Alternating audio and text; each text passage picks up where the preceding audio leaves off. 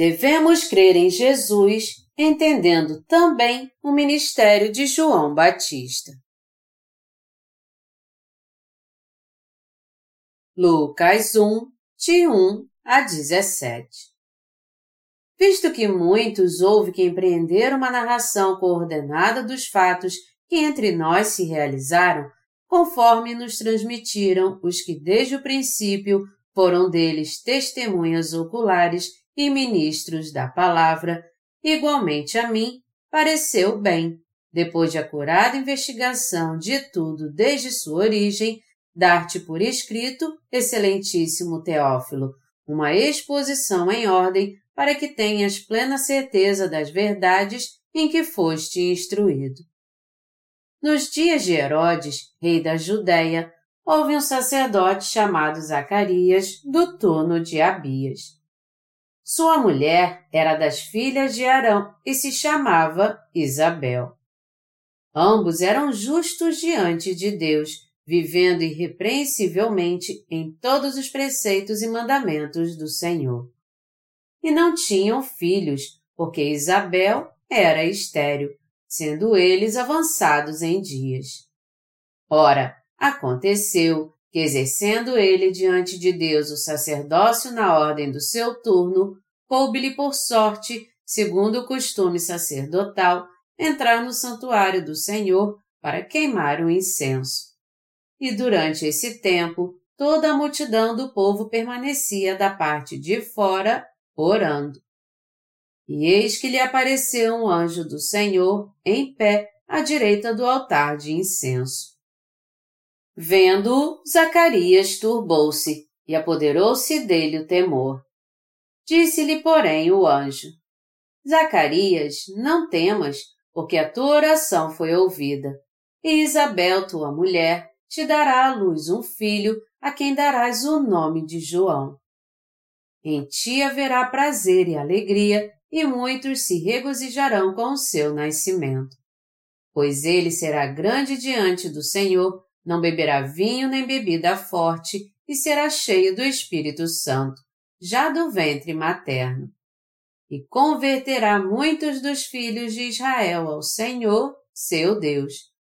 E irá adiante do Senhor no espírito e poder de Elias, para converter o coração dos pais aos filhos e converter desobedientes à prudência dos justos e habilitar para o Senhor um povo preparado. Eu sou grato a Deus por Ele ter nos dado o alimento espiritual em abundância. Eu andei bastante procurando uma copiadora para comprar e vi muitas pessoas buscando algo que a satisfizesse. Elas eram pobres espiritualmente, apesar de viverem nesta época tão abundante e rica materialmente. Elas pareciam estar vagando pelo deserto extremamente sedentas, tentando achar uma forma de conseguir um pouco d'água. Numa visão carnal, elas até que pareciam ricas materialmente, mas na verdade eu percebi que elas pareciam muito pobres e infelizes quando eu pude viver sua alma. Aos meus olhos, elas eram pessoas que estavam lutando contra a morte por estarem sendo assoladas pela fome e pela pobreza em sua alma. Pessoas que estavam morrendo por causa da sua grande fome espiritual. Ao olhar para elas, eu pude entender o significado espiritual da palavra de Deus que diz: não só de pão viverá o homem, mas de toda palavra que procede da boca de Deus. Quando Jesus foi tentado após jejuar e orar por quarenta dias, a primeira coisa que Satanás usou para tentá-lo foi a comida. Satanás, o diabo, trouxe uma pedra para o Senhor e disse: Se és filho de Deus, manda que estas pedras se transformem em pães. Ao passo que Jesus respondeu desse jeito quando foi tentado por Satanás. Está escrito: não só de pão viverá o homem, mas de toda palavra que procede da boca de Deus. E o repreendeu. O que ele estava dizendo é que ninguém pode viver só de pão, mas que todos devem viver pela palavra que sai da boca de Deus. O ser humano precisa comer o pão carnal, mas todos têm que se alimentar com a palavra de Deus, que é o alimento espiritual, junto com o pão carnal, para desfrutar da verdadeira vida. Nós temos que lembrar que só poderemos viver realmente se nos alimentarmos de toda a palavra de Deus e se dermos graças por Ele ter nos dado pão diário para comermos neste mundo. Como devemos ser gratos por Deus ter nos dado Sua palavra para comermos espiritualmente pela fé. Mas eu ainda fico imaginando se você sabe realmente o quanto a palavra de Deus é preciosa para você. Nós temos que entender que há muitas pessoas que, mesmo querendo, não podem se alimentar da palavra de Deus. Quando nós vemos pessoas assim que não podem ter o alimento espiritual, temos que ver o quanto somos abençoados por estarmos na presença de Deus. Temos que ser gratos pela palavra de Deus nós podemos nos alimentar da palavra de Deus abundantemente pela fé no Evangelho da Água e do Espírito. Mas a maioria dos cristãos não pode se alimentar da palavra de Deus pela fé, mesmo se quiserem. O Senhor disse que não só de pão viverá o homem, mas de toda palavra que sai da boca de Deus. Há muitas pessoas que vivem neste mundo sem saber que a palavra da verdade existe e que tudo o que elas precisam é da palavra de Deus. Quando eu vejo pessoas andando por aí sem poder se alimentar da palavra de Deus e sem saber que a palavra da verdade existe, eu vejo o quanto somos abençoados realmente. Eu vejo como todos os irmãos da Igreja de Deus são de fato abençoados. No entanto, quanto mais nos sentirmos assim, nós, os crentes da Igreja de Deus, mais temos que olhar para nós mesmos e ver o quanto temos que ser gratos por isso. Mais temos que nos alimentar da palavra de Deus e com nosso coração cheio de gratidão. O que eu estou dizendo é que eu percebi no meu coração que tinha que ensinar algo tão precioso assim às pessoas, porque talvez haja muitos crentes na igreja que clamam o nome de Jeová, o louvam pelo que ele fez, oram a ele, leem e ouvem a palavra, têm comunhão uns com os outros, mas não entendem o quanto é preciosa a graça do Pai. Você não sabe como é preciosa a graça que nos permite ouvir a palavra de Deus agora. Eu vejo como é precioso eu poder olhar para a palavra de Deus, pregá-la para você e ouvi-la de você, e também ter comunhão com os santos do nosso Deus. Não só de pão vive o homem, mas de toda palavra que sai da boca de Deus. Você então se sente realmente grato e percebe o quanto é precioso podemos viver nos alimentando da palavra de Deus? A palavra de Deus é mesmo preciosa. Ela está no nível totalmente diferente de tudo que nós falamos. A Bíblia é o registro de toda a palavra que saiu da boca de Deus, e é por isso que vivemos crendo nela pela fé. Aqueles que creem no Evangelho da Água e do Espírito devem se alimentar mesmo com as coisas do mundo, porque são carne. Ao mesmo tempo, contudo, também temos que nos alimentar da palavra de Deus, enquanto que pessoas comuns só se alimentam das coisas do mundo. Também temos que nos alimentar das coisas celestiais, porque temos um espírito. Eu sou grato a Deus por Ele ter dado todas essas bênçãos a nós que cremos no Evangelho da Água e do Espírito. Depois de acurada investigação de tudo desde sua origem. Lucas era médico e ele foi o autor do Evangelho de Lucas. Ele escreveu o Evangelho de Lucas e os Atos dos Apóstolos enquanto pregava o Evangelho nas suas viagens missionárias com o apóstolo Paulo. Originalmente, o Evangelho de Lucas e os Atos dos Apóstolos eram um só livro.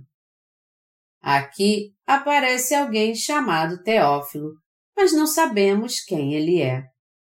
Se nós lermos Atos dos Apóstolos, capítulo 1, versículo 1, ele começa assim: Escrevi o primeiro livro, ó Teófilo, relatando todas as coisas que Jesus começou a fazer e a ensinar. E continua em Lucas 1, de 1 a 4. Visto que muitos houve que empreenderam uma narração coordenada dos fatos que entre nós se realizaram, conforme nos transmitiram os que desde o princípio foram deles testemunhas oculares e ministros da palavra, igualmente a mim me pareceu bem, depois de acurada investigação de tudo desde sua origem, dar-te por escrito, ele excelentíssimo Teófilo, uma exposição em ordem, para que tenhas plena certeza das verdades em que foste instruído. Assim, nós podemos ver que Lucas escreveu para alguém chamado Teófilo, tanto no seu Evangelho quanto no livro de Atos dos Apóstolos. E Teófilo deve ter sido uma pessoa muito importante, porque Lucas o chamou de Ó Excelentíssimo Teófilo. E ele devia crer em Jesus como seu Salvador também.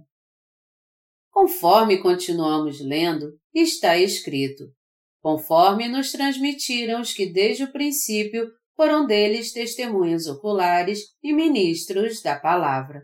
Lucas 1, 2.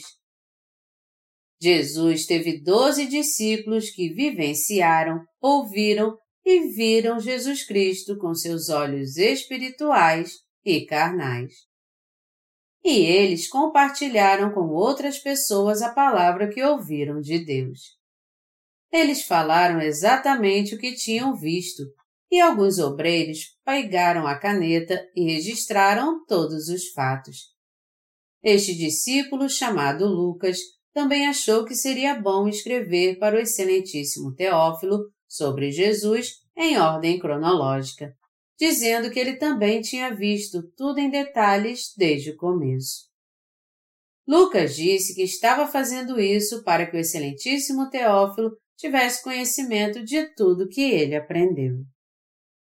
Lucas, um dos discípulos de Jesus Cristo, também escreveu sobre ele. Naqueles dias, algumas pessoas estavam espalhando um boato de que as pessoas que criam em Jesus bebiam sangue. Elas andavam dizendo que os que criam em Jesus tinham que beber sangue para viver. Lucas então escreveu para refutar este boato ridículo. Ele disse: Eles na verdade não bebem sangue, eles apenas usam vinho para celebrar o sangue de Jesus que foi derramado por este mundo. Por essa razão, quando alguém difamava a palavra de Jesus Cristo e escrevia coisas mais, e quando pessoas mais escreviam para prejudicar os cristãos da igreja primitiva, Lucas escrevia uma refutação para as pessoas que criam em Deus corretamente. Ele provava que o que os outros andavam dizendo não era verdade e enviava isso às pessoas que estavam difamando os filhos de Jesus Cristo e as pessoas de influência da época.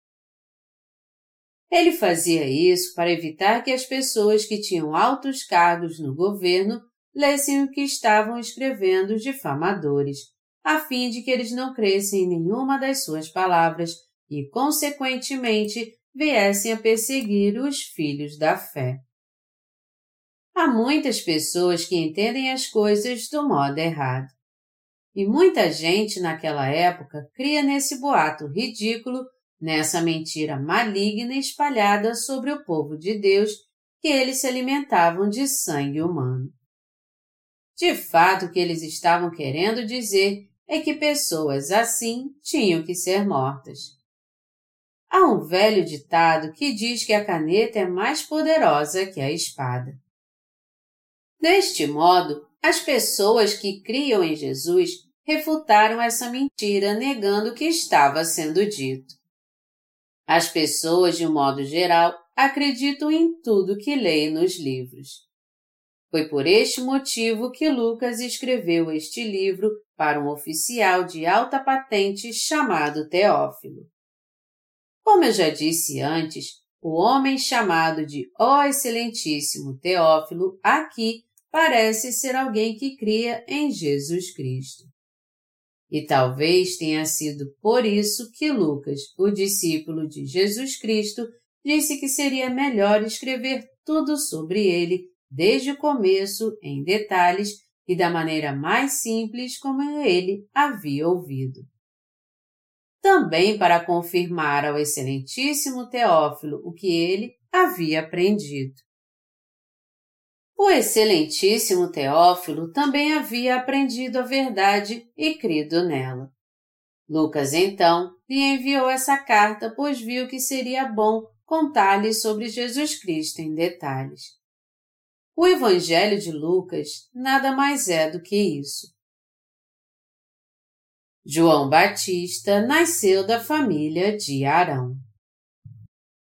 Este João que batizou Jesus geralmente é chamado de João Batista para não ser confundido com João, o discípulo de Jesus. Vamos ver a palavra no Evangelho de Lucas, capítulo 1, versos 5 ao 7. Está escrito: nos dias de Herodes, rei da Judéia, houve um sacerdote chamado Zacarias, do turno de Abias. Sua mulher era das filhas de Arão e se chamava Isabel. Ambos eram justos diante de Deus, vivendo irrepreensivelmente em todos os preceitos e mandamentos do Senhor.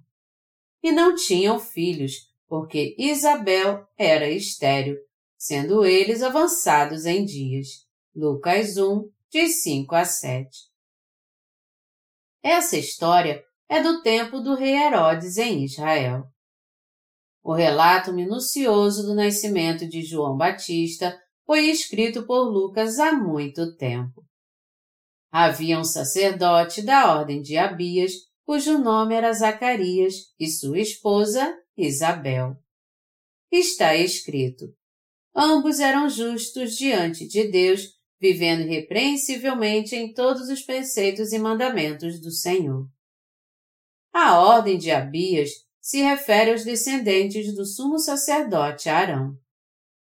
Vamos ver a genealogia de João Batista. A lista de visão dos sacerdotes que são da descendência de Arão estão em 1 Crônicas, capítulo 24. Vamos ver juntos está escrito: Quanto aos filhos de Arão, foram eles divididos por seus turnos. Filhos de Arão: Nadab, Abiú, Eleazar e Itamar. Nadab e Abiú morreram antes de seu pai e não tiveram filhos. Eleazar e Itamar oficiavam como sacerdotes. 1 Crônicas 24, de 1 a 2. Aqui diz que Arão teve quatro filhos, mas diz também que Nadab, o primogênito de Arão, e seu irmão Abiú morreram a oferecer sacrifício com fogo estranho, e que depois disso só restaram Eleazar e Itamar. Eles assumiram o sacerdócio e passaram a oferecer oferta de sacrifício a Deus. Esta era sua função, e os nomes dos vinte e quatro netos de Arão, vistos a partir do versículo 6, são estes: Semaías, escrivão, filho de Natanael, levita, registrou-os na presença do rei, dos príncipes, do sacerdote Zadok, de Aimeleque, filho de Abiatar, e dos cabeças das famílias dos sacerdotes e dos levitas, sendo escolhidas as famílias por sorte alternadamente para Eleazar e para Itamar. Saiu a primeira sorte a Jeoiaribe, a segunda a Gedaías, a terceira a Harim, a quarta a Senhorim, a quinta a Malquias, a sexta a Miamim, a sétima a Acós, a oitava a Abias, a nona a Jesua, a décima a Secanias, a undécima a Eliasibe, a duodécima a Jaquim, a décima terceira a Upá, a décima quarta a Jezebeabe, a décima quinta a Bilga, a décima sexta a Imer, a décima sétima a Ezir, a décima oitava a Ápices, a décima nona a Petaías, a vigésima a Jeesquel, a vigésima primeira a Jaquim, a vigésima segunda a Gamul, a vigésima terceira a Delaías, a vigésima quarta a Maazias. O ofício destes no seu ministério era entrar na casa do Senhor, segundo a maneira estabelecida por Arão, seu pai, como o Senhor Deus de Israel lhe ordenara. 1 Crônicas 24, de 6 a 19. O rei Davi organizou o sistema do sacerdócio levítico, pois os descendentes de Arão eram em grande número. Eles foram divididos em 24 divisões, segundo as famílias dos 24 netos de Arão. Um dos sacerdotes da divisão de Abias em Israel, nos dias do rei Herodes, se chamava Zacarias. Zacarias era um dos descendentes do sumo sacerdote Arão.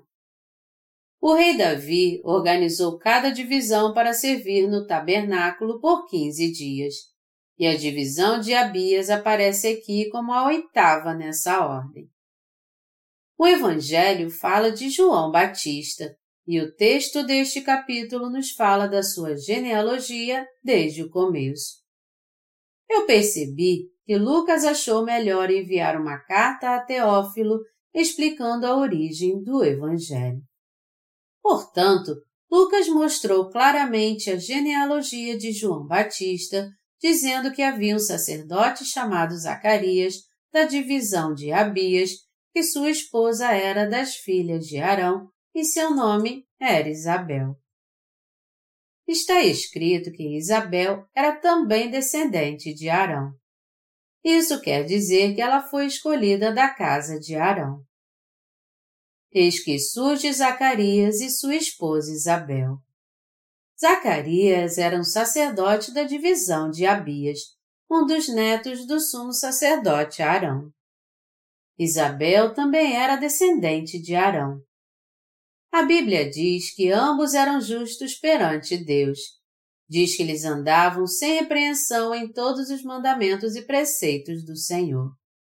Esse casal de fato cria em Jeová com um coração sincero e obedecia à lei de que Deus estabeleceu no Antigo Testamento. No Antigo Testamento, o povo de Deus deveria oferecer um bode como sacrifício pelos seus pecados anuais, e eles seguiam essa lei à risca. A Bíblia diz: Não há um justo, nenhum sequer. Romanos 3, 10. Está escrito que não há um justo a não ser aqueles que receberam a remissão de pecados, crendo em Jesus segundo a lei da vida. Mas em meio a tudo isso, Zacarias e Isabel foram chamados justos. Isso quer dizer que lá no Antigo Testamento eles creram que o Messias viria como cordeiro do sacrifício segundo a promessa de Deus, e que ele lhes daria remissão de pecados levando-os sobre si pelo batismo e morrendo em seu lugar. Foi assim que eles se tornaram justos perante Deus. O texto deste capítulo diz que eles eram justos, andando sem repreensão em todos os mandamentos e preceitos do Senhor. Eles eram realmente justos na sua maneira de andar e não somente por palavras. A Bíblia também diz: E não tinham filhos, porque Isabel era estéril, sendo eles avançados em dias. Ora, aconteceu que, exercendo ele diante de Deus o sacerdócio na ordem do seu turno, coube-lhe por sorte, segundo o costume sacerdotal, entrar no santuário do Senhor para queimar o incenso. E durante esse tempo, toda a multidão do povo permanecia da parte de fora, orando. E eis que lhe apareceu um anjo do Senhor em pé, à direita do altar do incenso. Vendo-o Zacarias, turbou-se e apoderou-se dele o temor. Disse-lhe, porém, o anjo: Zacarias, não temas, porque a tua oração foi ouvida. E Isabel, tua mulher, te dará à luz um filho, a quem darás o nome de João. Em ti haverá prazer e alegria, e muitos se regozijarão com o seu nascimento. Lucas 1, de 7 a 14. Como você pode ver, este casal de idosos não tinha filhos. Mas quando Zacarias entrou no templo de Deus para realizar sua função como sacerdote, segundo a ordem da sua divisão, antes dele oferecer sacrifício, um anjo apareceu no momento que ele oferecia incenso. É bem provável que, enquanto orava a Deus pelo povo, ele deve ter orado também pelo seu problema. Você e eu não oramos assim também? Mas a Bíblia diz que o anjo apareceu naquela hora e disse: Disse-lhe, porém, o anjo: Zacarias, não temas, porque a tua oração foi ouvida. E Isabel, tua mulher, te dará à luz um filho, a quem darás o nome de João. Em ti haverá prazer e alegria, e muitos se regozijarão com o seu nascimento. Pois ele será grande diante do Senhor, não beberá vinho, nem bebida forte, e será cheio do Espírito Santo, já do ventre materno. E converterá muitos dos filhos de Israel ao Senhor, seu Deus. E irá diante do Senhor no espírito e poder de Elias, para converter o coração dos pais aos filhos, converter os desobedientes à prudência dos justos e habilitar para o Senhor um povo preparado.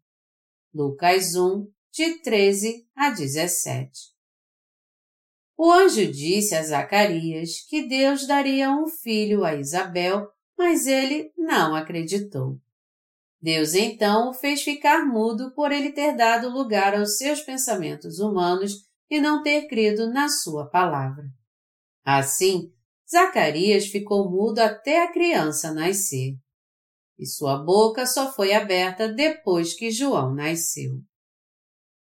O anjo disse que Deus daria um filho a Zacarias e a Isabel, e que seu nome deveria ser João. Também disse que Zacarias devia se alegrar e ficar feliz, assim como todos deveriam se alegrar com o seu nascimento está escrito que João seria grande diante do Senhor, que ele seria cheio do Espírito Santo desde o ventre de sua mãe e faria com que os descendentes de Israel voltassem para Deus.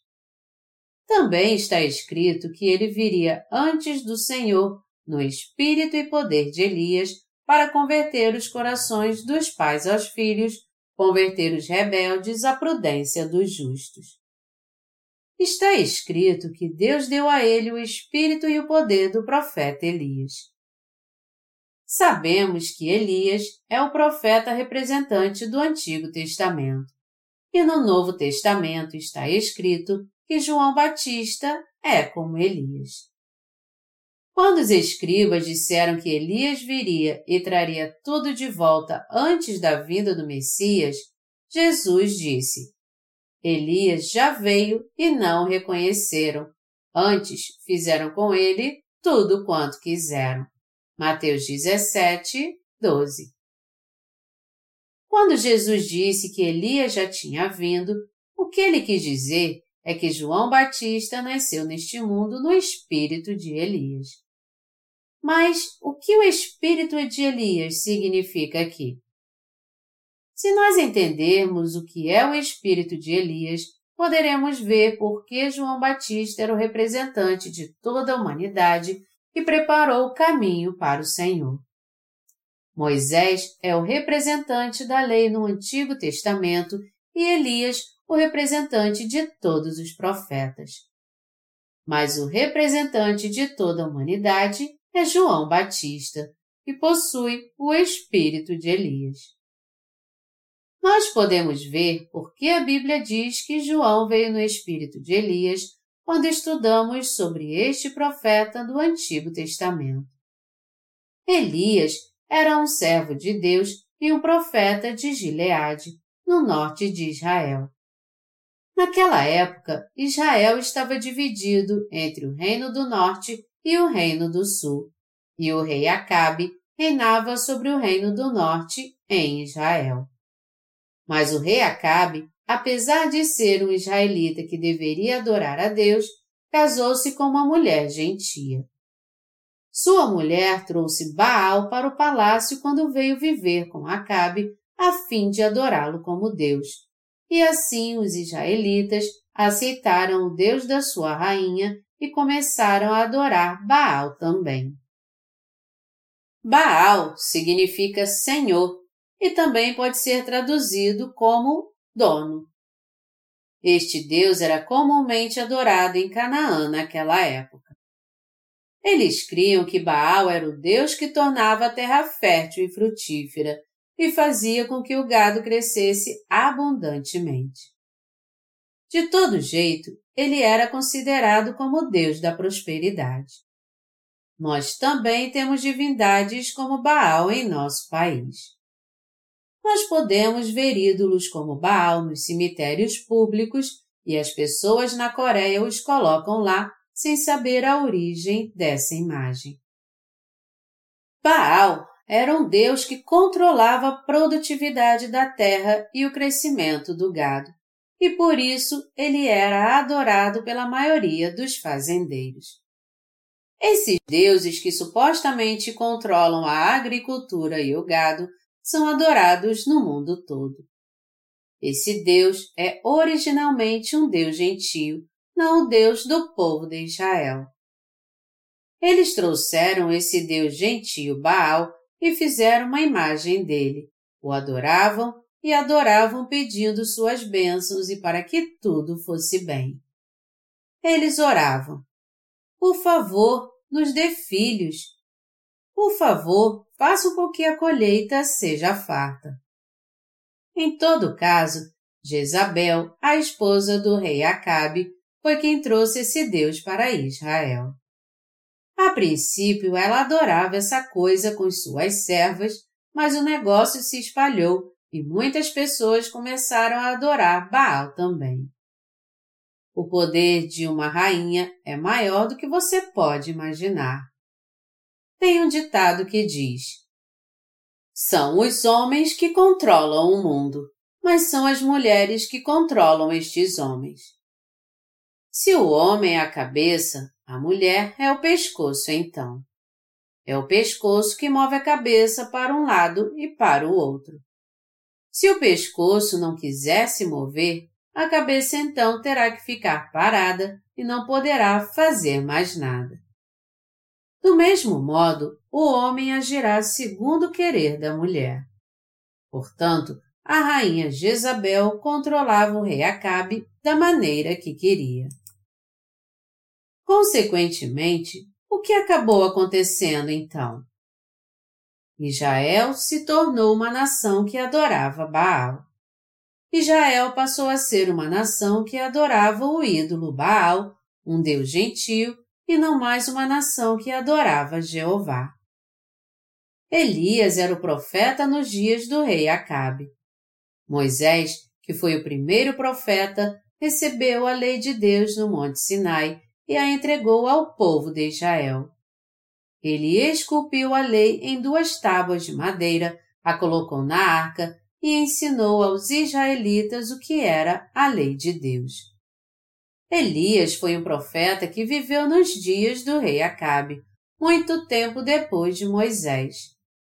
Na época em que Jezabel e o povo de Israel adoravam a Baal, Elias viu aquela situação e declarou com toda a autoridade a vontade de Deus a eles, dizendo: Não, Baal não é Deus. Este Baal, cujo nome quer dizer Senhor, é somente um ídolo e não verdadeiro Deus. Adorá-lo é um grande pecado contra Jeová. Mas Jezabel e o povo de Israel continuaram a pecar e a chamá-lo de Deus. Porém, Elias sozinho não seria páreo contra milhares deles. Ele então ouviu a voz de Deus em secreto e profetizou. Ele foi ao povo como um profeta e os advertiu e os repreendeu. Mas Elias acabou indo contra os 850 profetas de Baal e Astarote para provar que o Senhor era o verdadeiro Deus de Israel, quando todos desrespeitaram a palavra de Deus, dizendo que ele era apenas a voz de um fanático. Elias disse então: Jeová é o verdadeiro Deus. Vamos ver agora quem é o verdadeiro Deus. E veio sozinho contra os 850. Ele disse aos falsos profetas: só eu fiquei dos profetas do Senhor, e os profetas de Baal são quatrocentos e cinquenta homens. Deem-se-nos, pois, dois novilhos. Escolham eles para si um dos novilhos e, dividindo-o em pedaços, o ponham sobre a lenha. Porém, não lhe metam fogo. Eu prepararei o outro novilho e o porei sobre a lenha e não lhe meterei fogo. Então invocai o nome de vosso Deus, e eu invocarei o nome do Senhor. E há de ser que o Deus que responder por fogo, esse é que é Deus. E todo o povo respondeu e disse, é boa esta palavra. 1 Reis 18, de 22 a 24. Ele também disse aos profetas de Baal, Escolham eles para si um dos novilhos e dividindo-o em pedaços, o ponham sobre a lenha, porém não lhe metam fogo. Os profetas de Baal, então, foram os primeiros a começar a preparar o sacrifício e clamavam incessantemente: Baal, nosso Deus Baal.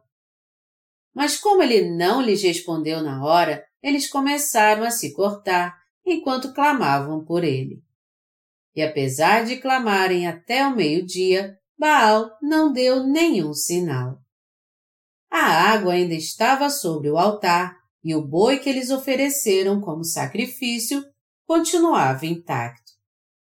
Vendo isso, Elias disse: Clamai em altas vozes. Talvez esteja dormindo e necessite de que o desperte. Eles então se feriram mais, caminharam ao redor do altar e começaram a gritar desesperadamente, mas tudo em vão. Elias disse a todo o povo então: Chegai-vos a mim. Ele pegou doze pedras e restaurou o altar do Senhor que estava quebrado, e fez um rego ao redor dele. Ele então armou a lenha, dividiu o novilho em pedaços, o colocou sobre a lenha e disse: Enchei de água quatro cântaros e derramai-a sobre o holocausto e sobre a lenha. A água então correu ao redor do altar e encheu o rego também. E ele orou: Ouvi-me, ó Senhor, para que este povo saiba que tu és o Senhor Deus e que tu faças com que seu coração se volte para ti. Então, depois que ele orou, o fogo do Senhor desceu do céu e lambeu a água que estava no rego. O Senhor consumiu o sacrifício que estava sobre o altar, enquanto todo o povo de Israel observava. Só aí então, quando Elias completou a obra de Deus dessa maneira, foi que o povo de Israel veio a reconhecer. Jeová é o verdadeiro Deus que fez com que nós, nossos filhos, e tudo que temos venha prosperar. Só o Senhor é o verdadeiro Deus. Eles se arrependeram de todo o coração e voltaram para Deus. Bíblia destaca isso no Evangelho de Lucas, capítulo 1, versículos 16 e 17, dizendo: E converterá muitos dos filhos de Israel ao Senhor, seu Deus, e irá diante do Senhor no espírito e poder de Elias, para converter o coração dos pais aos filhos, converter os desobedientes à prudência dos justos e habilitar para o Senhor um povo preparado. Quem foi que guiou realmente o povo de Deus poderosamente à presença de Deus? Isaías e Ezequiel de fato foram grandes profetas, mas o profeta que realmente guiou o coração do seu povo foi Elias. Foi ele que levou a prudência dos justos aos desobedientes, ensinou os israelitas qual era a vontade de Deus e levou-os a entendê-la. A Bíblia diz que João Batista, que foi o maior de todos os seres humanos, o maior entre os nascidos de mulher, faria essa obra. Não um Deus qualquer. Foi por isso que Lucas, discípulo de Jesus Cristo, deu tanta importância ao nascimento de João Batista e disse que ele nasceu no espírito de Elias. Quando lemos Mateus capítulo 11, Ali diz que João Batista é o maior entre os nascidos de mulher. Vamos ler o Evangelho de Mateus, capítulo 11, dos versos 10 ao 14. Está escrito: Este é de quem está escrito: Eis aí, eu envio diante da tua face o meu mensageiro, o qual preparará o teu caminho diante de ti. Em verdade vos digo: entre os nascidos de mulher, ninguém apareceu maior do que João Batista, mas o menor no reino dos céus é maior do que ele. Desde os dias de João Batista até agora, o reino dos céus é tomado por esforço, e os que se esforçam se apoderam dele. Porque todos os profetas e a lei profetizaram até João. E se o quereis reconhecer, ele mesmo é Elias que estava para vir. Deus prometeu no livro de Malaquias que enviaria alguém como Elias. Malaquias 4, 5. Ele prometeu que enviaria alguém que guiaria muitas pessoas e que cumpriria a palavra profética. João Batista era essa pessoa que Deus prometeu. O Senhor disse: E se o quereis reconhecer, ele mesmo é Elias que estava para vir. Mateus 11, 14. Muitas pessoas no Antigo Testamento esperavam a vinda de Elias. Assim como elas esperavam pelo Messias, elas também esperavam por alguém que os levasse a ele. Então, no início do Novo Testamento, João Batista nasceu. João Batista nasceu neste mundo no espírito de Elias e Deus o preparou para livrar os pecadores do estado pecaminoso de adoração a Baal, o falso Deus, e para que o povo voltasse para ele. Foi por isso que Lucas, discípulo de Jesus, escreveu tudo em detalhes em seu Evangelho desde o começo. Apesar de nós conhecermos muito bem agora o ministério de João Batista, por termos ouvido o Evangelho da Água e do Espírito e crido nele, há muitas pessoas que não sabem muito bem quem foi João Batista e o que ele fez.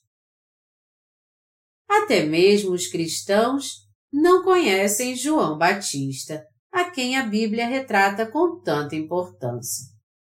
Eles não sabem nada, apesar de lerem o Evangelho de Lucas, o Evangelho de Marcos e o Evangelho de João, já que todos eles falam de João Batista com muita importância. Mas apesar da Bíblia falar de João Batista com tanta importância, as pessoas só entendem isso de modo superficial, pensando. João Batista é apenas um dos profetas e um servo de Deus, e só dizem o que vem à sua mente sem entender quem foi ele realmente. Até os líderes cristãos de hoje dizem coisas assim. Quem é Baal realmente? Baal representa o falso Deus deste mundo, mas Jeová é aquele que existe por si mesmo. Ele disse: Eu sou o que sou. Êxodo 3, 14. Deus não foi criado por uma criatura, mas Baal é uma invenção da mente humana. O homem fez dele o objeto da sua adoração e ora a ele por prosperidade. Baal é algo criado pela mente das criaturas de Deus, isto é, um ídolo. Esta é a religião do mundo. Quem é nosso Deus? O Deus que nós cremos, o Deus que criou o universo, como dizem as Escrituras, o Deus Trindade que existe pelo seu próprio desejo e poder, este Deus é Jeová. Em outras palavras, Jesus Cristo é o nosso Criador. Mas muitas pessoas neste mundo ainda acreditam em Baal. Muitos neste mundo, cristãos ou não, fazem deuses segundo seus próprios pensamentos e creem neles com todo fervor. A mesma coisa aconteceu quando Jesus nasceu. E o que João Batista fez foi a obra de um profeta, levar o povo a saber quem era o verdadeiro Deus.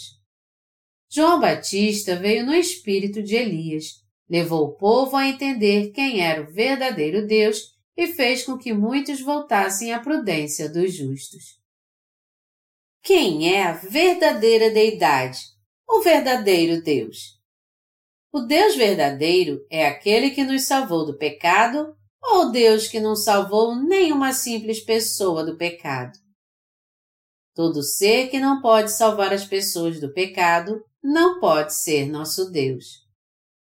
Mas não seria um exagero dizer que muitos cristãos atualmente estão chamando Baal de Deus, mesmo que clamem o nome de Jeová com seus lábios. Algumas pessoas creem em Baal, o adorando através de algum tipo de imagem. E Baal realmente pode ser algum tipo de imagem ou atitude. Ele pode ser uma religião ou denominação. Isso significa que até mesmo criar uma denominação dentro do cristianismo pode ser Baal para os seus seguidores. João Batista, que batizou Jesus Cristo, deu um testemunho claro a respeito dele às pessoas deste mundo. João Batista deu um claro testemunho de que Jesus Cristo é o Salvador. João Batista deu um claro testemunho de como o Senhor levou os nossos pecados sobre si. O Jesus Cristo em que nós cremos é o verdadeiro Deus. O mundo pode nos dar prosperidade? Pode até parecer que o mundo pode nos fazer prosperar, mas isso não é verdade. Só Deus pode nos tornar prósperos. Só Deus pode nos fazer felizes, nos abençoar e nos fazer prosperar. O único que nos leva a uma vida abençoada e nos faz viver em verdadeira felicidade não é nenhum outro senão Jeová e não qualquer outro ídolo. Este Deus é Jesus Cristo, em quem nós cremos. Ele é o nosso Salvador. Se olharmos em volta hoje em dia, há muitos cristãos. Mas eles não estão interessados em Deus. Ao contrário, seu interesse, na verdade, está em algumas pessoas, algumas denominações, algumas organizações mesmo que eles digam que creem em Jesus. Eles acham que serão abençoados se adorarem dessa maneira e que serão prósperos caso se apeguem a isso. Espiritualmente falando, isso é o mesmo que adorar ídolos e espíritos malignos. Seu coração está nos seus negócios, na sua denominação e em outras pessoas, apesar de eles dizerem com seus próprios lábios: Senhor, Senhor. Eu disse que a palavra Baal significa Senhor. Eles dizem: Senhor, Senhor, a Baal, as criaturas, ao invés de chamarem Deus de Senhor, e buscam as bênçãos nas criaturas que Deus criou. Mas Baal, que foi criado pelo homem, poderia realmente abençoar o povo de Israel? Baal poderia de fato abençoar este mundo? Baal não pode abençoar ninguém. Baal jamais poderia abençoar este mundo. Baal só finge ajudar as pessoas, as explora e faz com que elas sejam lançadas no inferno, e na verdade nunca poderá trazer felicidade às pessoas que o adoram. Embora pareça que ele as está fazendo prosperar, no final ele levará todas elas para o inferno. Entre os líderes cristãos hoje em dia, aqueles que não receberam a remissão de pecados têm Baal como seu Deus, mesmo que clamem Senhor, Senhor. Eu também disse que Baal significa dono. Isso é a mesma coisa que dizer que há algo enganoso no coração dos cristãos. O que eu estou dizendo é que os cristãos têm um coração que julga tudo, e mede e analisa o que neste mundo pode trazer benefício para eles, o que sua denominação pode fazer por eles e daí por diante, ao invés de terem a verdadeira fé em Deus que fará com que eles sejam, de fato, abençoados. Só Deus é o nosso Senhor e só Ele pode nos dar as bênçãos celestiais. Só Jeová pode nos dar bênçãos. Só Ele pode fazer isso. Você crê nisso? Só o Senhor é Deus. O que João Batista fez neste mundo? A obra de João Batista foi testificar a todos que só Jesus é o nosso Salvador e levá-los especificamente a entender como ele remiu os pecados do mundo.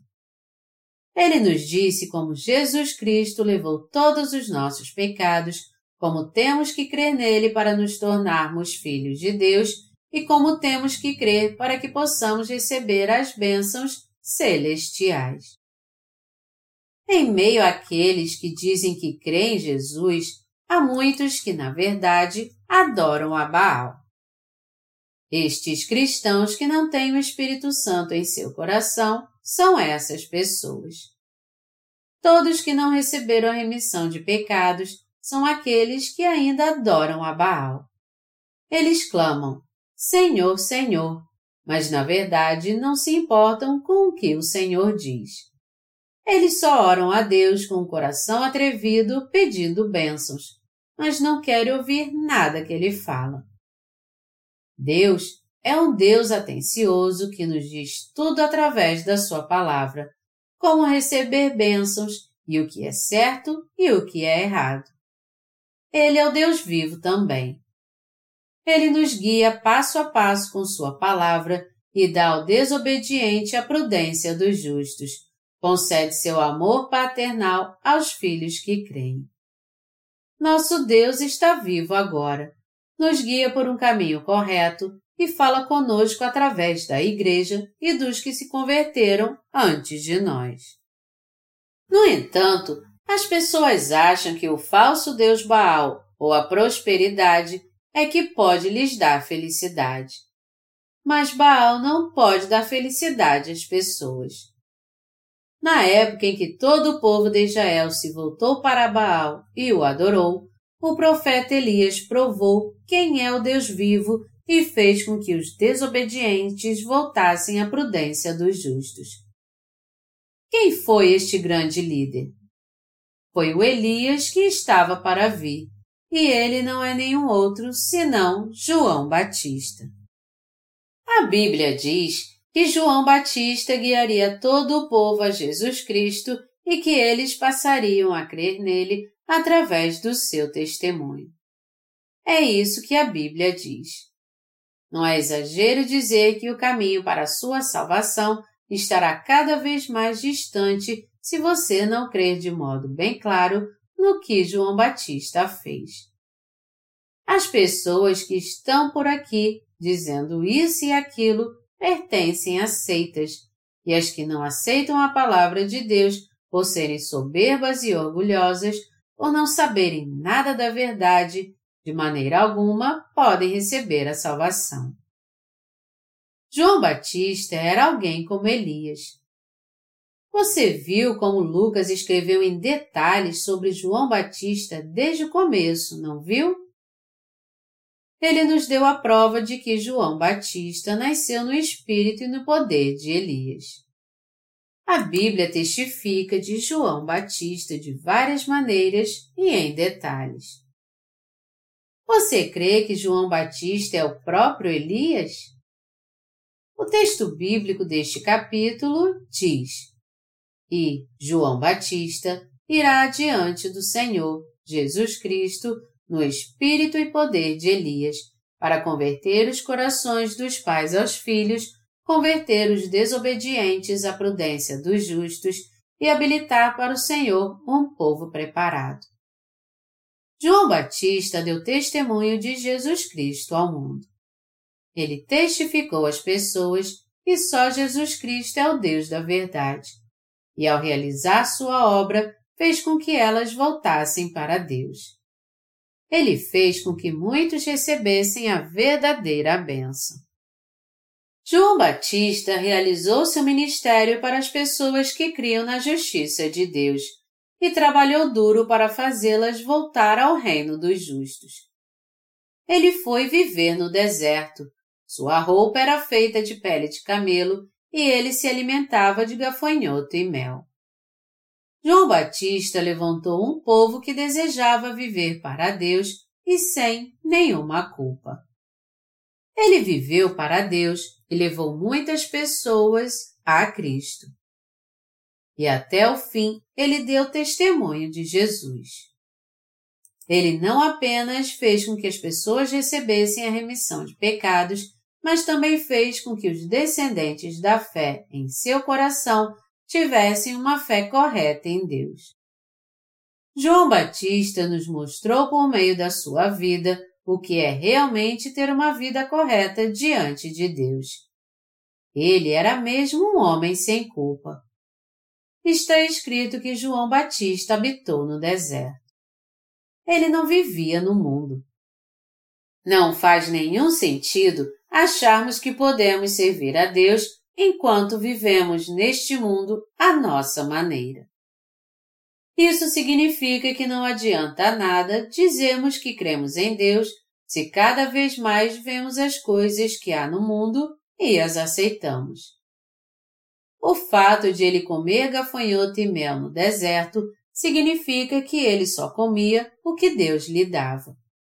Significa que ele dependia de Deus para viver neste mundo. João Batista é o modelo do servo de Deus.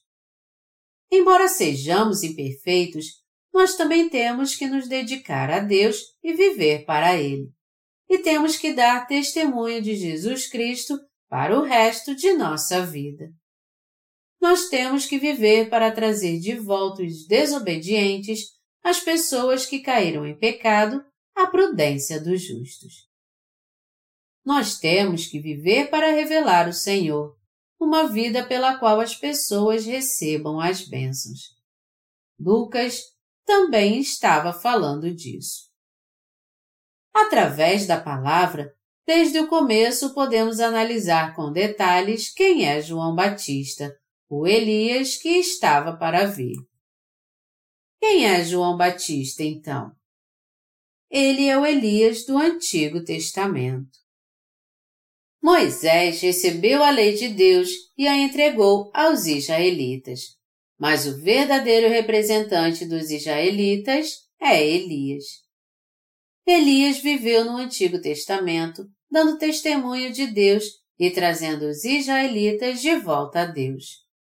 Depois disso, ele foi levado por Deus num carro de fogo.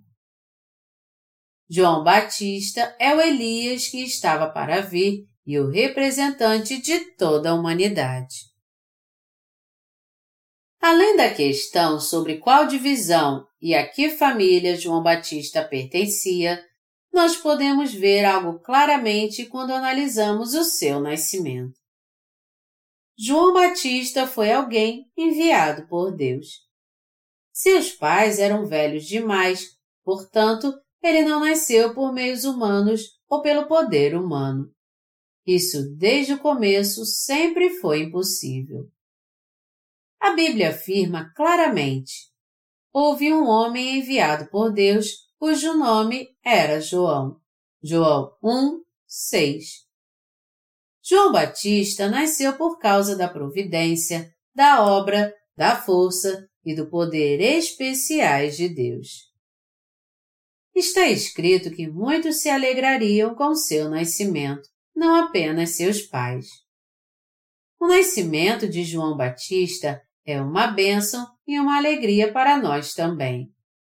Seria difícil crermos em Jesus e o diabo escarneceria muito de nós se João não tivesse nascido neste mundo.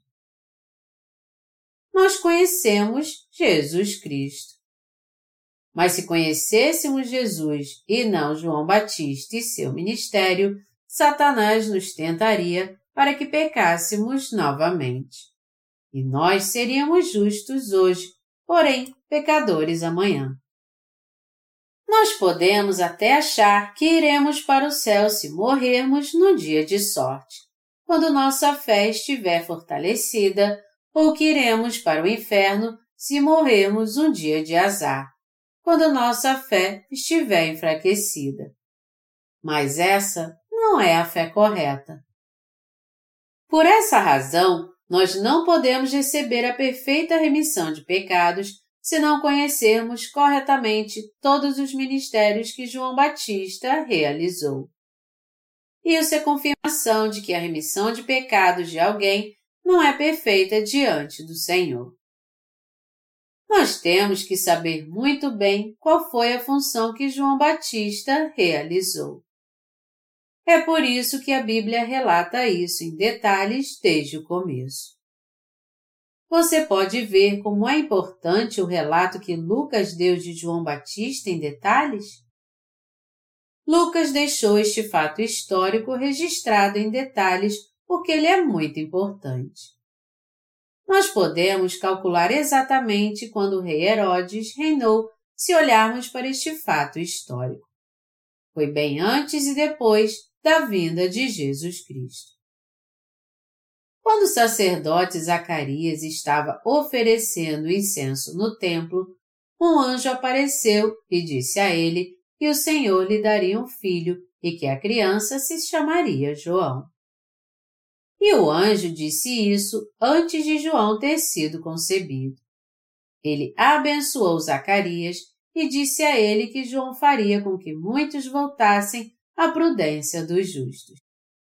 Quem é este João Batista, então? A Bíblia diz que João é aquele que veio no espírito de Elias e que ele é o Elias que estava para vir. Portanto, muitas pessoas crerão em Jesus através de João Batista e confirmarão que ele, como representante de toda a humanidade e sumo sacerdote, fez a obra de transferir os pecados do mundo para Jesus Cristo que veio como cordeiro do sacrifício. João Batista deu testemunho de que Jesus Cristo é o Salvador de todos nós. Tudo em que cremos seria em vão se não conhecêssemos o ministério de João Batista e a justiça de Jesus. O que eu quero dizer é que nós criamos a partir do nosso ponto de vista, mas não tínhamos em nós a certeza e a prova de que Deus havia nos salvado dos pecados do mundo. Mas depois de entendermos o ministério de João Batista, nós passamos a entender que não deveríamos crer no Senhor a partir do nosso ponto de vista, mas que Jesus Cristo nos salvou pelo Evangelho da Água e do Espírito.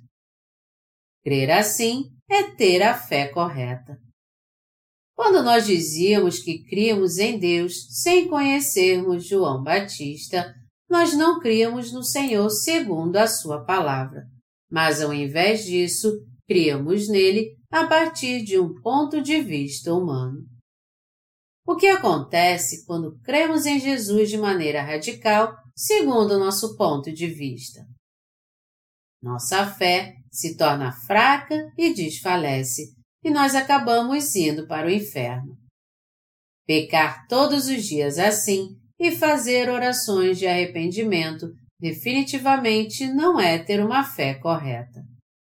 Dizer eu creio em ti a partir do meu ponto de vista e me apegar a isso não é ter a fé correta.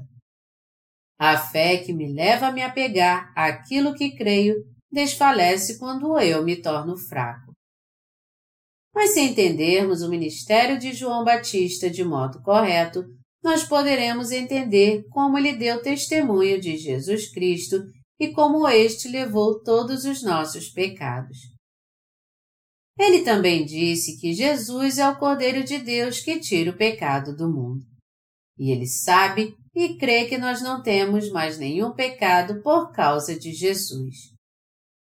O Senhor e João Batista resolveram nos levar para o céu dessa maneira, e não temos outra escolha a não ser irmos para o céu.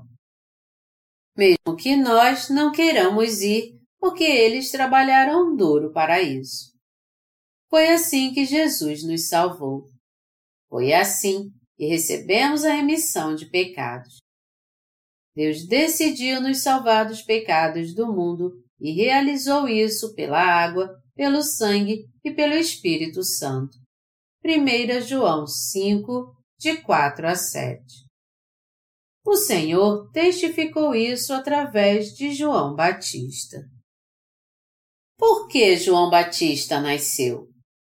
Ele nasceu neste mundo para dar testemunha de Jesus Cristo, para fazer com que muitos se tornassem justos, para confirmar o que Jesus realizou, para revelar que Jesus é o verdadeiro Deus, para testificar que Ele é o verdadeiro Deus que criou o universo e o Senhor que salvou todos os homens. Foi Jesus que apagou os pecados de toda a humanidade de modo perfeito e foi este mesmo Jesus que nos criou também. João Batista veio a este mundo para dar testemunho de tudo isso. Eu realmente dou graças ao Senhor que veio a nós através do Evangelho da Água e do Espírito. E eu fico pensando no que devemos fazer em nossa vida no futuro. Nós temos que trazer muito mais pessoas à prudência dos justos Viver para testificar de Jesus Cristo, testificar que Ele é o verdadeiro Deus e o único Deus que levou todos os pecados do mundo. É isso que a Bíblia nos diz. Meu desejo é que todos vocês tenham uma vida de testemunho como a de João Batista. Eu realmente desejo que vocês recebam as bênçãos de Deus e continuem vivendo como pregadores para o resto de sua vida.